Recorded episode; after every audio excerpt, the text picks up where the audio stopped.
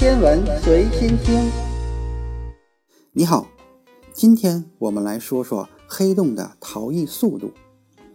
黑洞是广义相对论预言的一种天体，它的引力非常强大，使得世界内逃逸速度超过了光速。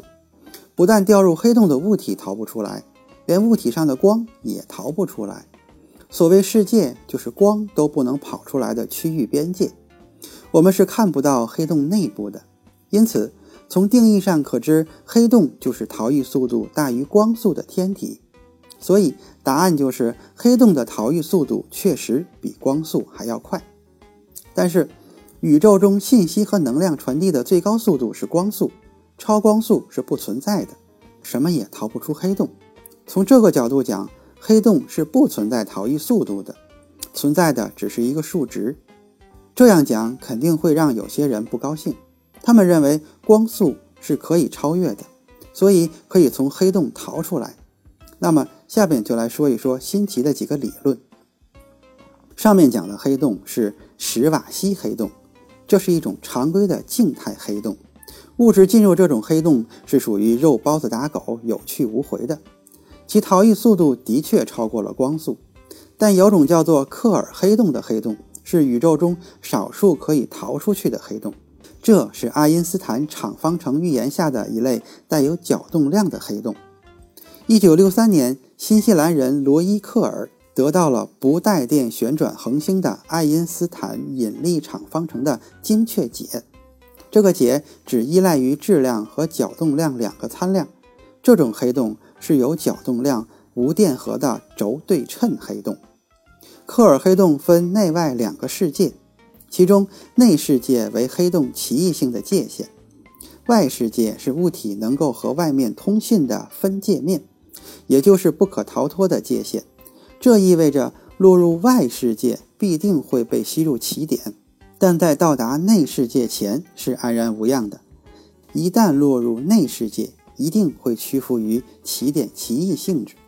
不过，这类黑洞中心不是起点，而是奇环，中间是个洞。在克尔黑洞的最外层，由于克尔黑洞旋转，会产生对周围时空的拖拽效应。因而存在着一个判断物体是否可以静止于时空的静止界面，这个静止界面又叫无限红移面。由于引力红移，波长被无限的拉长，所以在外面观察者看来，进入静止界面的物体变为红色且永远静止于静止界面上，而实际上物体早已进入静止界面的内部了。克尔黑洞旋转时。会带动周围时空一起旋转，可以理解为时空的旋转速度是光速。在静止界面外面，你可以利用推进器等装置，相对于无穷远处的观察者保持静止。但一旦进入静止界面的内部，你必然会和时空黑洞一起旋转。相对于外面的观察者来说，再也不能静止。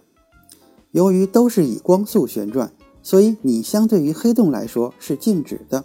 黑洞的质量虽然大，但是和其旋转速度相比，可以完美的抵消静止的状态。黑洞的引力不足以摧毁和压碎你，所以静止界面并非是黑洞的真正界限。进入静止界面后，仍然可以逃脱。静止界面和真正的世界之间是能层，你可以从中提取能量供你来逃脱。研究人员推理说，克尔黑洞的能层可能和白洞相连。我们着重说的奥秘就在于此。克尔黑洞的能量组成有两部分，一个是质量产生的引力能，一个就是转动能。目前能利用的能就是转动能。有人说可以派飞船进入静止界面后，向黑洞旋转的反方向扔一个重物，这个过程会使黑洞角动量降低。